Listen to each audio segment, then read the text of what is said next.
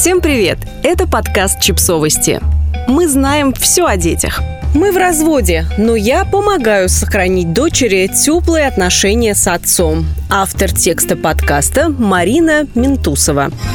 Иммиграция не возникла внезапно три года назад, но именно за последнее время она стала нашей рутиной. Никого уже не удивить трагедиями семей, разделенных из-за репрессий и войн. У многих есть похожая история. Мне пришлось уехать с маленькой дочкой из страны летом 2021 года. Сумка-минутка с самыми необходимыми вещами и документами ждала своего часа. Мы прыгнули в самолет и улетели без обратных билетов и на надежды на скорое возвращение. Папа Веры остался по множеству причин. На нем огромная ответственность. Сын от первого брака, развитием которого он занимается, и множество фондов, которым он помогает вопреки всему происходящему. Я знаю, что многие мамы, как и я, любят держать все под контролем. Но правда в том, что к такому очень сложно подготовиться, и здесь стоит набраться терпения и засучить рукава. Сейчас нашей Вере три с половиной года, и мы с бывшим мужем стараемся сохранить не только нашу дружбу и партнерство, но и поддерживать связь отца с дочкой, что дается очень непросто.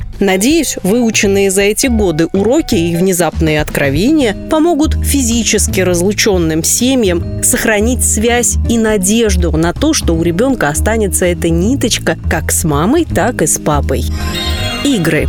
Первый сигнал того, что у нас проблемы, я увидела, когда двухлетняя дочь начала играть в куклы, где не было ни одного мужского персонажа. Есть мама, бабушка и малыш. Иронично, что государство, борющееся с однополыми семьями, сделало все, чтобы увеличить количество подобных семей. Социологическое образование и опыт преподавания не позволили мне махнуть рукой на тонкую деталь, ведь именно через игры ребенок ребенок узнает об устройстве социума. Так мы усваиваем правила игры, лучше всего запоминаем негласные законы общества, в котором живем, и его понимание нормального.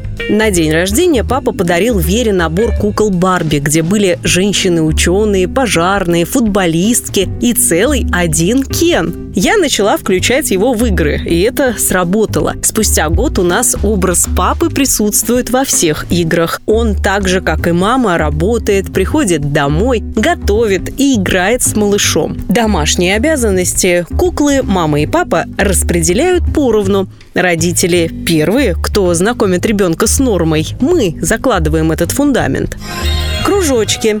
К сожалению, у нас нет возможности часто видеться. Папа может приезжать к Вере раз в несколько месяцев, что для Тодлера слишком большой промежуток времени, если вам хочется сохранить близкие и доверительные отношения. На помощь здесь нам пришли смартфоны. Когда нет возможности созвониться с видео, мы записываем друг другу кружочки в Телеграме по утрам и вечерам. Вера делится с папой своими радостями и печалями. Папа поддерживает, уточняет, рассказывает о своих делах и новостях. Им всегда есть что обсудить, а со временем исчезли неловкие паузы и страхи ребенка, из-за которых она пряталась, саботировала звонки или баловалась и кривлялась. Мне кажется, что здесь сработала наша с бывшим мужем дисциплина и регулярность. Ребенок чувствует безопасность в систематичности, постоянстве и отсутствии давления. На пятый, шестой раз она растаяла, и теперь ее сложно уговорить закончить с ним разговор.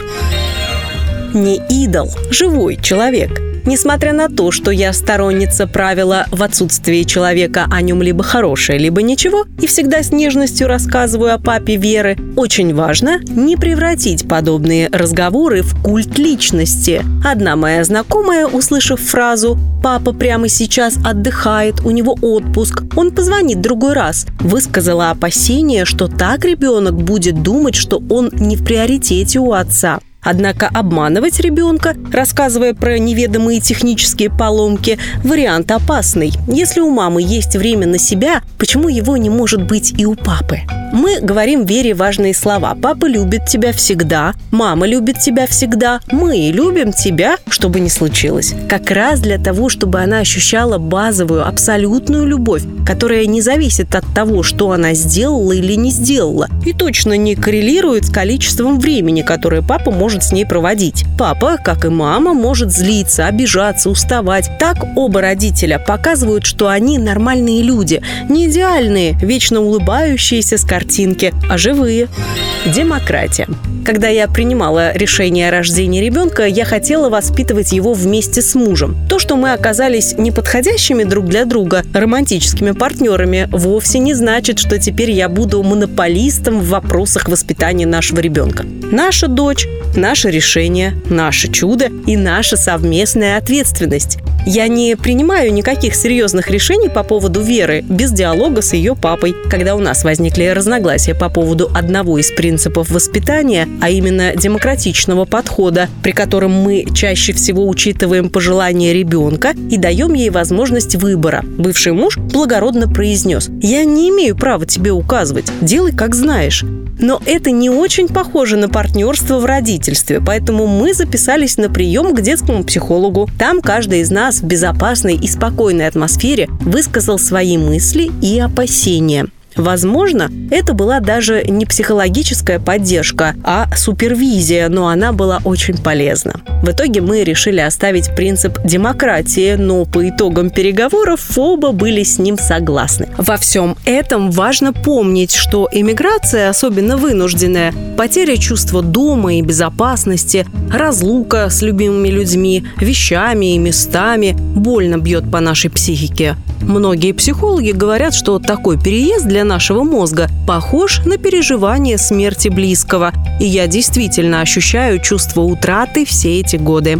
А теперь представьте себе ребенка, который ощущает происходящее, но не может осознать, назвать, проговорить. Очень легко при этих мыслях скатиться в чувство вины, однако гораздо полезнее конвертировать эту энергию в помощь вашему ребенку, сохранить близость с главными людьми в его жизни. Мы договорились с бывшим мужем быть просто терпеливыми на этом пути. Надеюсь, у нас и у вас это получится.